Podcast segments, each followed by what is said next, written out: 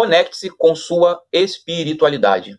Mesmo que você não seja um cara religioso, que você seja agnóstico, ou que você seja católico, espírita, evangélico, enfim, não importa a crença religiosa que você segue, a sua orientação religiosa. Eu estou falando aqui de espiritualidade, ou seja, quais são as suas crenças maiores, vamos dizer assim? Como você lida com o amor ao próximo? Como você lida com as mazelas da sociedade? Como é a sua compaixão com as dores de outras pessoas? Eu acredito que todos nós tenhamos algum nível de espiritualidade, alguma coisa que acreditamos que seja além do que nós vimos na nossa frente, na forma carnal ou na forma material. Você não precisa ser um católico, religioso ou praticante de alguma orientação religiosa específica. Mas ainda assim é muito importante você se conectar com a sua espiritualidade, ou seja, a sua força interior. O que te move além do que você vê? Será que existe realmente? Será que não? Será que tudo que nós vemos teria uma explicação física, lógica, racional? Pode ser. Mas ainda assim, em momentos de dor e sofrimento, nem sempre conseguimos encontrar explicação para o que nós estamos passando.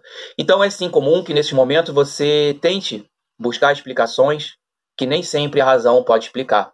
Então muitas pessoas acabam entrando em religião, acabam buscando Deus nesses momentos, acabam indo para até mesmo para magia, seja ela branca ou negra. Enfim, muitas pessoas buscam solução para suas aflições, buscam refúgio em algum lugar. Em momento de dor é a hora que nós temos para realmente nos transformar. E se até hoje você não teve uma conexão espiritual com você mesmo, talvez seja a hora e a oportunidade para você encontrar a sua espiritualidade. Entenda isso como reflexão, entenda isso como um agradecimento.